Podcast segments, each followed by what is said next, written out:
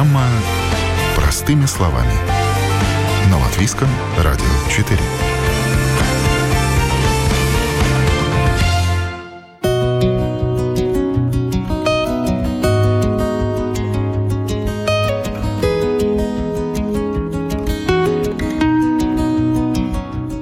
У этих специалистов одна проблема на двоих. Вот только они ее решают по-разному.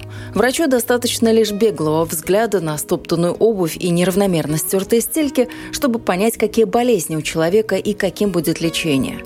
Мастер же по ремонту обуви в этой ситуации бросится спасать своего пациента – обувь. Стоптанная подошва без профилактики, покосившиеся каблуки, сбитые набойки, потертые носы у туфель, ободранная танкетка, сломанный супинатор. Все это требует ремонта. И не потому, что в такой обуви человек имеет вид неопрятный и неухоженный, а потому что когда за обувью не ухаживают должным образом, некоторые из таких проблем чреваты проблемами со здоровьем. Добро пожаловать! Это программа «Простыми словами». Меня зовут Яна Ермакова. И наша тема сегодня – ремонт обуви – Сколько это стоит и стоит ли оно того? Сергей, здравствуйте, я к вам. Здравствуйте, сейчас, да, одну секундочку. Да, хорошо. Мастерская обувщика Сергея находится в торговом центре «Спицы». Место хорошее, поток клиентов постоянный. Люди буквально натыкаются на него, заходя в магазин или уже на выходе. Без дела мастер не сидит. Вот и сейчас в его руках очередной заказ – женские сапоги.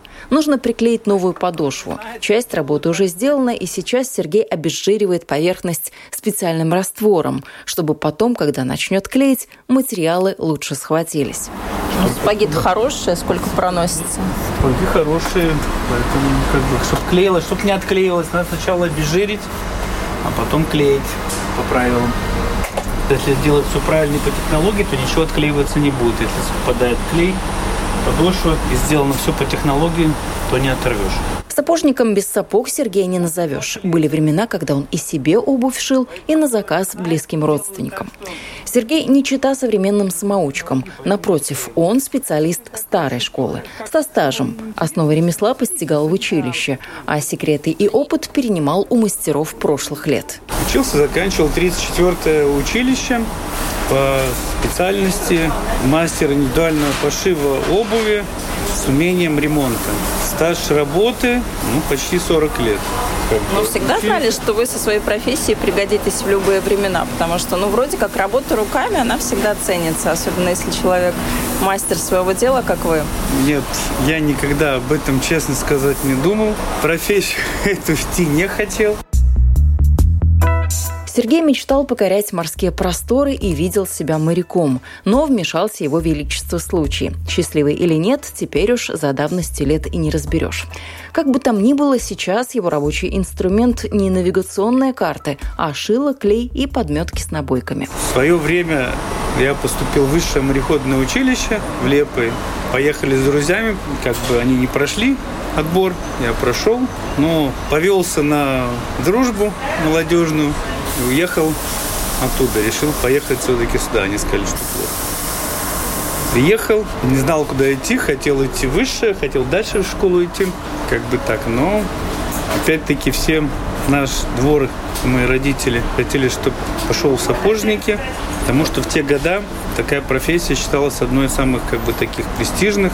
Первый раз в училище не поступил, при этом поступив в высшее мореходное училище, я не поступил в обувное училище. Не взяли, потому что был слишком модный и выделялся из толпы. Мол, не гоже такому видному парню, да и в обувщики. Но Сергей был настроен решительно и пошел поступать второй раз. Оделся скромнее, и на сей раз его уже взяли без проблем. Так начинался его путь в профессию. Когда закончив училище, я работал на практике в ортопедическом центре. Так как я профессии сапожник, ортопед, обувной. И... По обувь сразу понимаете, когда к вам принесли, одна стоптана больше, другая меньше, что за проблема у человека? Ну, по факту где-то да. Скажем, специфика людей, людей вообще все ноги разные, таких нет одинаковых, как говорят, ног, поэтому стаптывают кто как по-разному. И, и работая в ортопедическом центре, в Рижском я там проработал где-то там года три, наверное, в ортопедическом центре, поэтому в общем-то, насмотрелся много чего, какие там люди разные ноги, разные там, одних короче на 2, на 3 сантиметра, на 5, на 6, там скривления в одну сторону, в другую сторону. Ну, сложные очень такие, как бы, тоже, поэтому делал и такую обувь, и плюс делал модельную, которая полностью, как сказать, модельную, подгонял по ноге полностью, мерили ноги, голенища, все мерили полностью, ступню мерили, как она должна быть в идеале. Под это все подгонялось колодком. Ну а в чем ваша работа сейчас заключается? заключается? Сейчас, что сейчас делаете? Сейчас как бы долгое время занимался, делал, вот изготавливал, была фирма, которая занималась полностью изготовлением обуви новой, как бы мы делали новую обувь, но когда открыли границы и стали заводить много товара китайского, э, дело в том, что сложно продать э, при таком количестве обуви, которая здесь, и народ практически смотрит даже не то, что как он хочет. Есть, есть люди, которые хотят конкретно э, такую обувь, но больше сейчас пошла тенденция то, что люди покупают что дешевле, что со скидкой. Поэтому как бы я пришел к такому выводу, что когда уже пришло время, что легче заниматься ремонтом обуви. Ну, как бы меня научили хорошо делать. Как бы я хорошо делаю, я как бы делаю душой, грубо говоря, не умею плохо делать. Как бы если я что делаю, то я делаю уже делаю. Поэтому. вы такой ремесленник-ремесленник в лучшем смысле ну, этого тип, слова. Ну, типа такой, как творческая личность, как вот если делаешь, то делаешь. Ну, мой принцип, если я делаю, то я делаю. Если я вижу, что я не могу сделать, или, как сказать, не получится это хорошо, я лучше откажусь. Я лучше скажу, что я не буду делать, как бы, и все. Если я вижу, что я не смогу хорошо это сделать, то я лучше откажусь. А с чем не справитесь, с какими случаями? Как я говорю, я могу дайте мне шнурок, я вам сделаю обувь с этого шнурка, понимаете? Потому что я посмотрю, как это было и сделаю. Фактически я могу сделать все, как говорится. Нет такого того, чтобы я не мог сделать, в принципе, потому что я знаю все от истоков от всего, с чего состоит, как состоит внутренний, что в обуви состоит, что в чем там стелька, в чем подкладка, что между стелькой и подкладкой, какая она должна быть, какая, ну, как, какая должна быть подкладка, какой верх, какая должна быть подошва, какие, потому что там ну, много нюансов и много чего состоит, из чего эта пара обуви, которая, в общем-то, она состоит из многих деталей, которые надо знать, как, какая деталь на что влияет и какая из чего, потому что вплоть до того, как кроить обувь, надо знать, с какого, со шкуры, которая большая, с какого куска шкуры, какую деталь кроить. Клиент у вас, да, не отвлекаю. Молодой человек принес уги. Некоторые медики называют их настоящей катастрофой. Долго в такой бесформенной обуви ходить не рекомендуют и вообще носить их советуют временно и в основном дома, чтобы не мерзли ноги. Уги, кстати, забавная обувь. Вот по этой паре, например, вообще с виду не поймешь, где правый, а где левый сапожок. Однако молодому человеку, похоже, они чем-то уж очень дороги. На одном из сапожков совсем крохотное, жирное, даже не пятно, а пятнышко, капелька. И он очень хочет от него избавиться. Но, увы, в этом случае Сергей клиенту отказал. Проблема не его профиля. Как пятно поставили? Ваша вообще или супруги обувь? Моя. Э, какое-то масло капнуло но любимые, да, поэтому хотите их так да. очистить и да. тереть. Да. Заметьте, молодой человек пришел именно на той части нашего разговора, где мы начали говорить о том, что в принципе невозможно сделать. Мне кажется, это знак, это такое вот, ну, практическое отражение того, с чем все-таки вы ну, ну, да, не способны не, не, справиться. Нет, ну как, это такие вещи, как сказать, это, например, уги, они сделаны бесподкладочно, они как бы идет кожа такой мягкий, но если капнул туда солярка какая-то на заправке или еще что-то, она пропитывает ее ее насквозь. И практически вывести очень сложно. Поэтому, скажем, если, например, это было бы на коже, ее можно было заполировать, скажем, там закрасить и что-то сделать. Скажем, эти уги замшевые, на которых э, капнула что-то, какая-то химия, она пропитывает ее насквозь, это практически получается на коже. Это просто пятно, которое находится сверху, его можно как-то снять. А такие вот, они пропитывают ее насквозь, и поэтому, соответственно, как сказать, ее фактически вывести очень сложно. Если какое-то и то, даже выводя, например, вот это пятно, какой-то химии, на этом месте может остаться не пятно, а остаться... Разъезд, раз, дырку да, в лучшем случае. случае. Да, от этой, поэтому, соответственно, даже вот вроде кажется, что такое маленькое пятнышко, вроде как бы его вывести, вроде ничего сложного там. Но, но это очень сложно, потому что... Но к вам несут все-таки вот э, по той обуви, которая перед нами стоит, я вижу, что несут э, проблемы такие очень типичные. У кого-то набойки, у кого-то подошва, у кого что тут было? Вообще с какими проблемами приходят? Ну, множество разных проблем, множество. Вот, например, сейчас модели меняются. То, что я делал, вот то, что я начинал там 30 лет назад, сейчас опять возвращается модель острые носы. Люди не понимают, что, скажем, острый нос на туфлях это моментально стачивается. И дело в том, что ко мне приносят обувь, которая там стоит там, 600-800 евро неделя максимум. Два-три раза одевают, Носа нет. Соответственно, стачивают нос, э, стачивают подошву. Ну, я, знаете, с такой же проблемой пришла к своему мастеру по обуви и попросила поставить мне металлическую набоечку на нос, потому что есть такая обувь, прям вот уже с этими металлическими носиками, если длинные. Но он это, посмотрел это, и сказал, что это, нельзя это, такое это сделать, если оно не предусмотрено. Раньше ставили, но опять-таки это, это видите, в чем дело. Как бы надо делать красиво, чтобы, понимаете, кому-то вот нравится, кто-то может как красиво, как другим не нравится. Но по сути дела, этого можно избежать, если сразу поставить профилактику. Как бы, тогда это меньше будет снашиваться, тогда это будет. Потому что, в общем-то, вы ее ставить будете все равно. Через неделю, через две, или вы сначала испортите нос и поставите профилактику, скажем, там, сточите, потом мне придется наращивать нос, опять-таки будет уже будет не так, не так красиво. Или ставить сразу. Но как бы люди думают, нет, так красиво, я поношу, как бы там, но в общем-то, все равно вернется, все равно придется идти. Стертые носы, конечно, проблема, но не такая, как мозоли и стертые в кровь пятки. Но вот бывает так. Купил красивую и удобную пару, в магазине сидят хорошо, а ходить невозможно. Давят, жмут и вообще все не то, все не то. Кто-то вспоминает бабушкины советы, как растоптать новую обувь в домашних условиях. Кто-то ищет помощь в интернете. Ну а кто-то несет Сергею растягивать. Цена вопроса – 12 евро. Да, мы можем растянуть обувь без проблем там на один, что-то не на два размера. Но мы сейчас сделали тоже такую бумагу, что как бы мы не даем гарантии на растяжку. А все потому, что на взгляд невозможно определить, из какой кожи сделана обувь. Из толстой части шкуры или из тонкой, и не треснет ли она по швам. Такое тоже может быть, если при производстве использовались, скажем, не части шкуры, а вообще спрессованные обрезки. Обычно это дешевле. Потому что вот чтобы эти куски не выкидывать лишние, производитель клеит под низ тряпку, что-то еще, чтобы оно выглядело как будто как это середина, а не остатки. И делают из них обувь. Потом люди ко мне приходят и спрашивают. «Э, вот я, например, там походил месяц-два, у меня дырка сбоку. А от чего? А от того, что это сделано из этого куска. Потому что эта кожа, ну, фактически, она не годна для... Она как бы... Ну, если ее сделать, ее, ее не видно, она тоже такая жестко наклеена. И у тебя в этом месте, скажем, ну, намного слабее все. У кожаной обуви сегодня появился мощный конкурент. Ну, конечно, если речь о летнем времени и периоде межсезонья без дождей.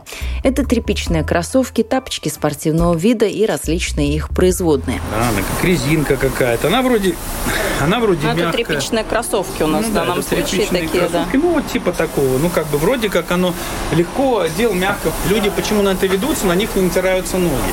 Даже стирать можно, очень удобно, если более-менее качественно сделано. Даже ничего не рассыхается. Да, даже можно стирать. Поэтому как бы делают сейчас. Но для производителя это очень выгодно, потому что это безотходное производство на все 100%.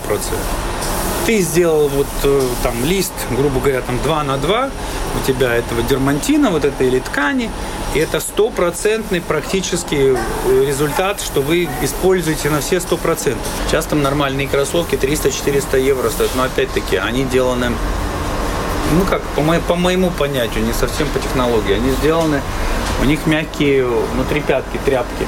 Но в принципе люди там некоторые носят месяц-два, у них дырка на пятке. Кто, многие меня поймут, потому что у многих этих проблем. И... А наоборот на носке? И носке тоже. И опять-таки эти вещи никто, производитель, вам не возвращать не будет. Или больная тема, или нос, где верхний палец протирается дырка которая тоже очень видна, ее практически, как сказать, ее, нет, сделать можно, как я говорю, все. То есть практически вообще все там, на, там, на 99. Просто как это будет выглядеть, И как это будет носиться, оно будет. Но как это будет выглядеть? Как-то раньше делали там, ставили ту палатку, даже как недавно показывали, я посмотрел этот э, король Англии, у которого у него то ботинки были сверху зашиты латкой, где-то показали по телевизору, что он настолько, как сказать, ну а он не стесняется, он король. Он не стесняется ходить э, в туфлях. Может себе позволить, любимая Можете- пара. Ну, да? как это не, не то, что как он, он показывает, что он как бы экономит, что он как бы такой, как бы с народом. Но у нас люди не короли, у нас люди считают себя звездами. Никто не хочет ходить, чтобы у него сбоку была лапка. Он считает, что для него это как бы ниже его достоинства, чтобы обувь была сладкой. Ну, вообще, в принципе, это экономия или лишняя трата денег? Мы принесли, допустим, обувь залатали, к вам принесли, или мы купили, пошли новую такую же? Не, ну все зависит от ваших финансовых возможностей, это первое. Во-вторых, от того, как сказать, Ну, э, просто залатать обувь, это тоже стоит чего-то. Это тоже стоит. Баланс. Не, но это стоит меньше, чем если пара стоит у вас там 300, то золотать ее, скажем, стоит там 10-15 евро. Когда я сам делал обувь, и я делал своей матери обувь, там сделал, э, ну, она носила, там долго лет, наверное, лет 15 она носила, но потом ей стала она маленькая уже, она стала. И когда я, она уже не могла носить эту пару, там, которую я делал, лично я, это было там 30 лет назад, она говорит, возьми что-то с него сделать, ну, какие-то, пусти это кожу на заплатки или на что-нибудь. Потому что кожи проблем нет. У меня есть кожа, которая по 100 лет. Да. Для кожи, если она содержит нормальный лежит, у него проблем нет. И у меня кожа есть, которая, которые еще скажем, мастера перешли ко мне. Почему она такая старая? Потому что я знаю, что они перешли от одного мастера к другому и пришли ко мне. Поэтому кожи проблем нет. Я когда это разбирал эту пару, она, там ничего не отклеивалось, там ничего не было. Она была в идеальном состоянии. Просто не можно было носить, и мне пришлось ее как бы резать. Поэтому, скажем, если вот так хорошая обувь реально людям нравится, людям удобно, скажем так, они будут ее ремонтировать. Я даже иногда удивляюсь, что, скажем, э, вот как к вашему вопросу, что человек приносит, я вижу и говорю ему там поставить профилактику, или вам там надо набойки, там, что он, там клиент говорит, не, я там не буду, не хочу. Или там я вижу, что дорогая, действительно, вот дорогая обувь. Я, ну, как клиенту надо всегда советовать. Тоже советую, чтобы надо то, то, то. Я как бы поэтому и говорю, что всегда я клиенту посоветую, что сделайте это, сделайте это, скажем, э, я не хочу, скажем, также ну, обдирать клиента, говорить ему, что делать то, что не надо делать. Или если я вижу, например, я там могу вернуть деньги, например, где что, если я не усмотрел. Например, недавно у меня тоже клиент например, пришел, у дочки надо там сделать молнию поменять. Тогда я как бы беру у него деньги, э, взял, но потом я когда я не видел, я смотрю сверху, потому что молния находится сверху. Когда я взял пару в руки и перевернул ее, видел, что подошва рассыпалась. Поэтому какой смысл, скажем, как бы, ну, вот я здесь работаю, никогда никого не обманывал, не хочу. Я на этом не, не, не заработаю, людей лучше, как сказать, ну, у меня такой принцип, я так. Поэтому я, например, увидел, что подошва рассыпается. Зачем человеку платить деньги за замену молнию, которую он не будет носить? Да, я могу, скажем, у меня написано, вас заплачено, что вы, вам поменять молнию. Я вам поменял молнию, и до свидания. Как бы. Он скажет, ну а зачем вы мне меняли молнию, я там два раза одел, у меня рассыпалась подошва. Как бы. Претензий у него ко мне не будет, потому что я свою работу сделал за то, что, как сказать, он хотел. Ну, я, да, я не увидел, не перевернул их, как бы не увидел, что подошва рассыпается, и поэтому я, когда пришел к клиенту, я говорю, вот у вас сыпется подошва, поэтому я вам не стал делать молнию, я вам лучше верну эти деньги, потому что, ну, вы не сможете их просто носить. Ну, у меня мастер, э, мы уже долго с ним э, друг друга знаем. Обычно происходит так, что вот я тебе, ну, допустим, если тот же пример берем с молнией, я тебе сделал молнию, но смотри, я тебе тут еще сделал вот это, вот это, вот это, носить будешь долго. То есть вы на себя такой риск не берете. Мало ли, люди сейчас нервные, непонятно, как Э, нет, отреагируют. Видите, видите, как сказать, э, сейчас, сейчас вообще все поменялось. Сейчас поменялось вот как это, когда я вернулся с Англии, когда я отработал в Англии, но там обувь не делал. Э, Во-первых, что я могу сказать? Э, Здесь, как здесь делают, мы, э, по сути дела, мы, ну, прямо сказать, что одни из лучших вообще чуть ли не в мире мастеров здесь в. Потому что сюда мне привозили обувь из Швеции, из Финляндии, из Англии. Может, потому что у нас дешевле или все-таки мастера у нас Нет, хорошие? качественные. И э, качественные, потому что, скажем так, э, некоторые, я сам был в Австрии, там в мастерских тоже как бы ездил в Австрии, там разговаривал. Я вам могу сказать прямо, что если бы я сделал так, меня бы здесь просто разорвали бы в клочья. Там забирают нормально. Например, здесь э, приезжают наши дипломаты с Пакистана, что там делают, я вообще просто, я вообще, ну, я в ужасе. Ужас это мало что сказать.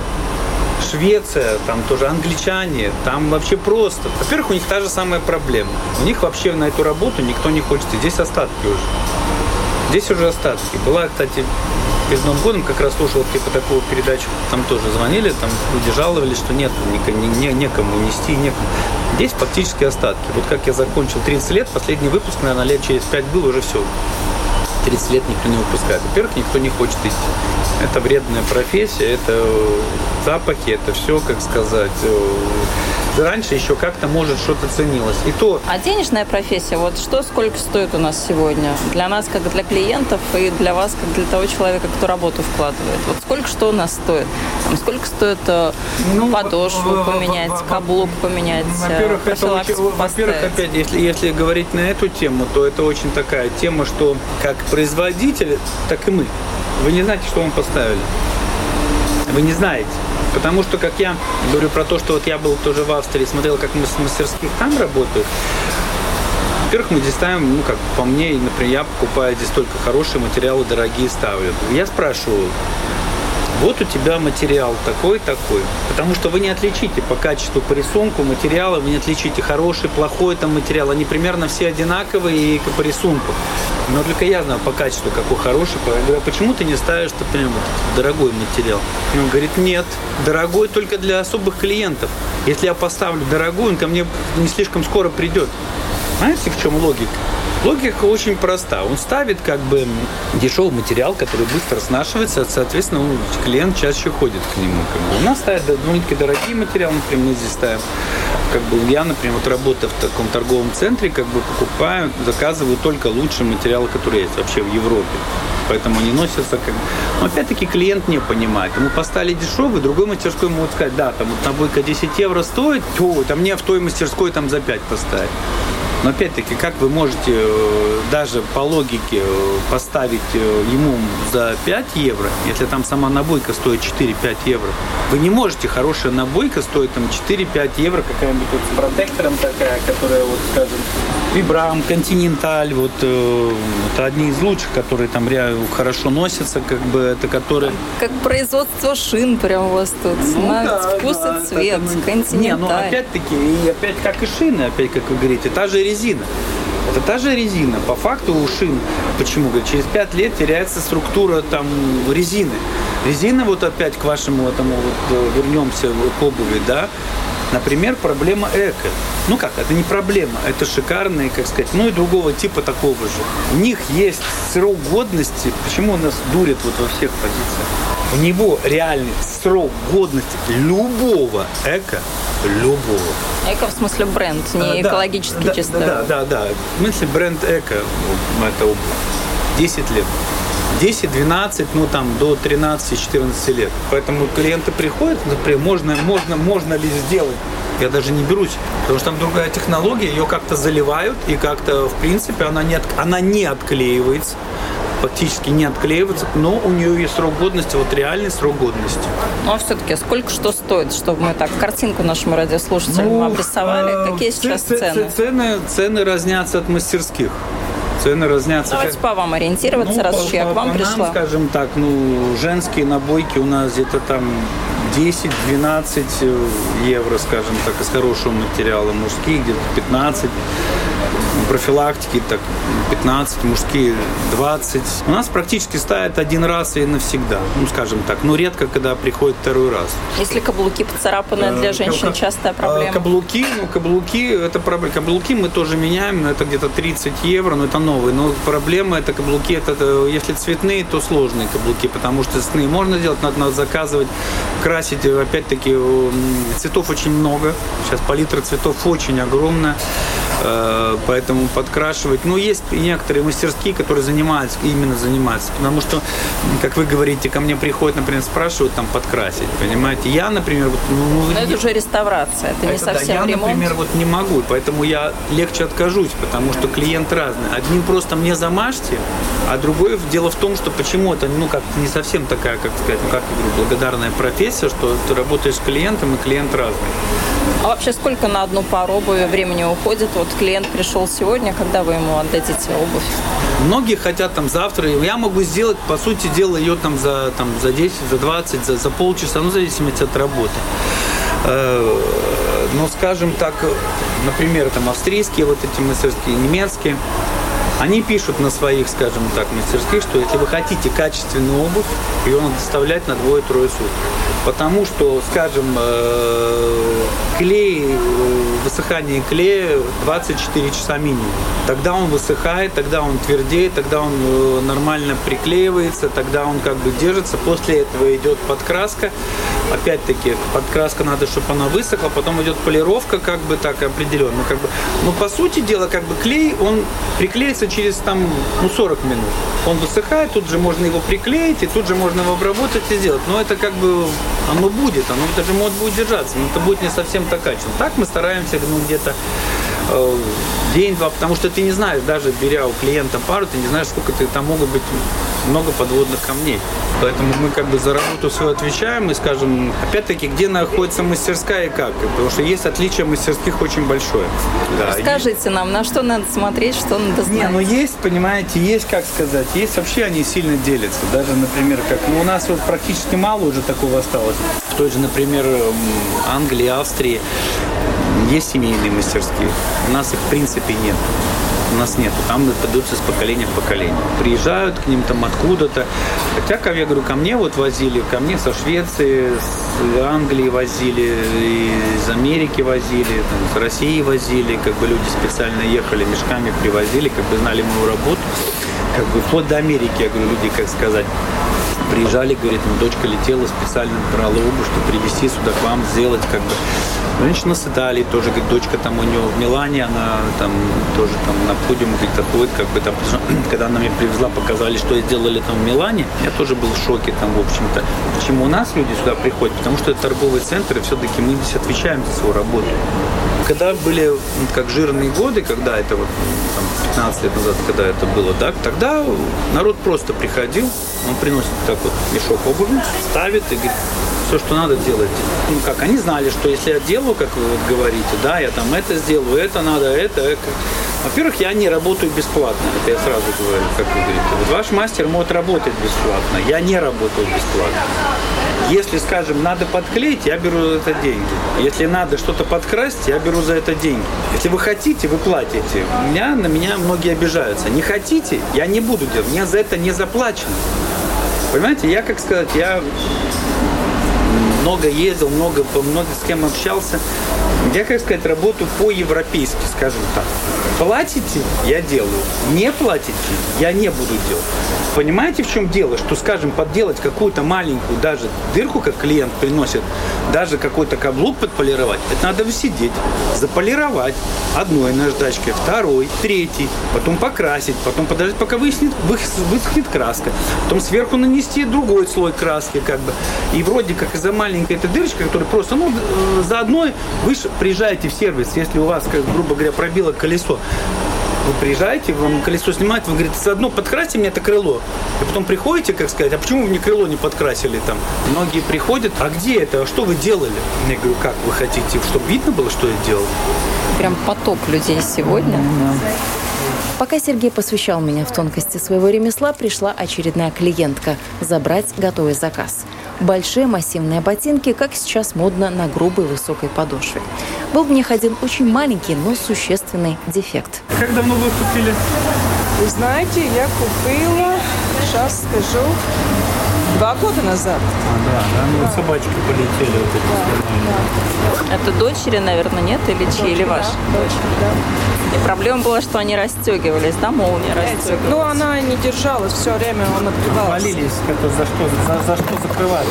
Все, проблема решена. Да, спасибо большое. Спасибо вам. Вот собачки часто вот эти ломаются на молниях, которые тоже они э, бы приходится менять какие-то такие. Ну, ну, нет, ка- у кого хорошую обувь они приносят, если они покупают, они готовы платить, они готовы, хотят получить качественную работу. Поэтому, скажем, как мы тоже до этого говорили, какие-то по мастерским, ты не знаешь, какую мастерскую, где тебе что сделать, в каком подвале. Как если там есть какой-то, да, мастер, которому вы доверяете, который... Что можно получить вообще такой результат, который, который просто ужасный. Вариантов целая куча. Я могу вам поставить старую набойку, покрасить ее черным цветом. Вы никогда не скажете, что это была старая набойка. Но вы так не сделаете, потому что вы цените свою работу. Я, я не делаю это. Я знаю, люди знают, как я делаю, люди как ценят это просто-напросто. Считаю, что работать все делать, но надо выполнять свое дело хорошо. Если ты взялся за это дело, то делай. Если не можешь сделать или не хочешь, откажись лучше.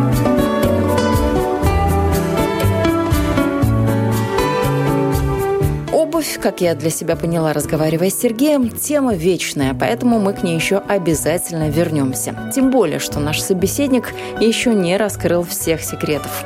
Ему есть что рассказать о том, как хранить обувь, как выбирать, из чего она сегодня делается и почему маркетинг решает все. Уверяю вас, впереди у нас еще много интересного и самое главное полезного.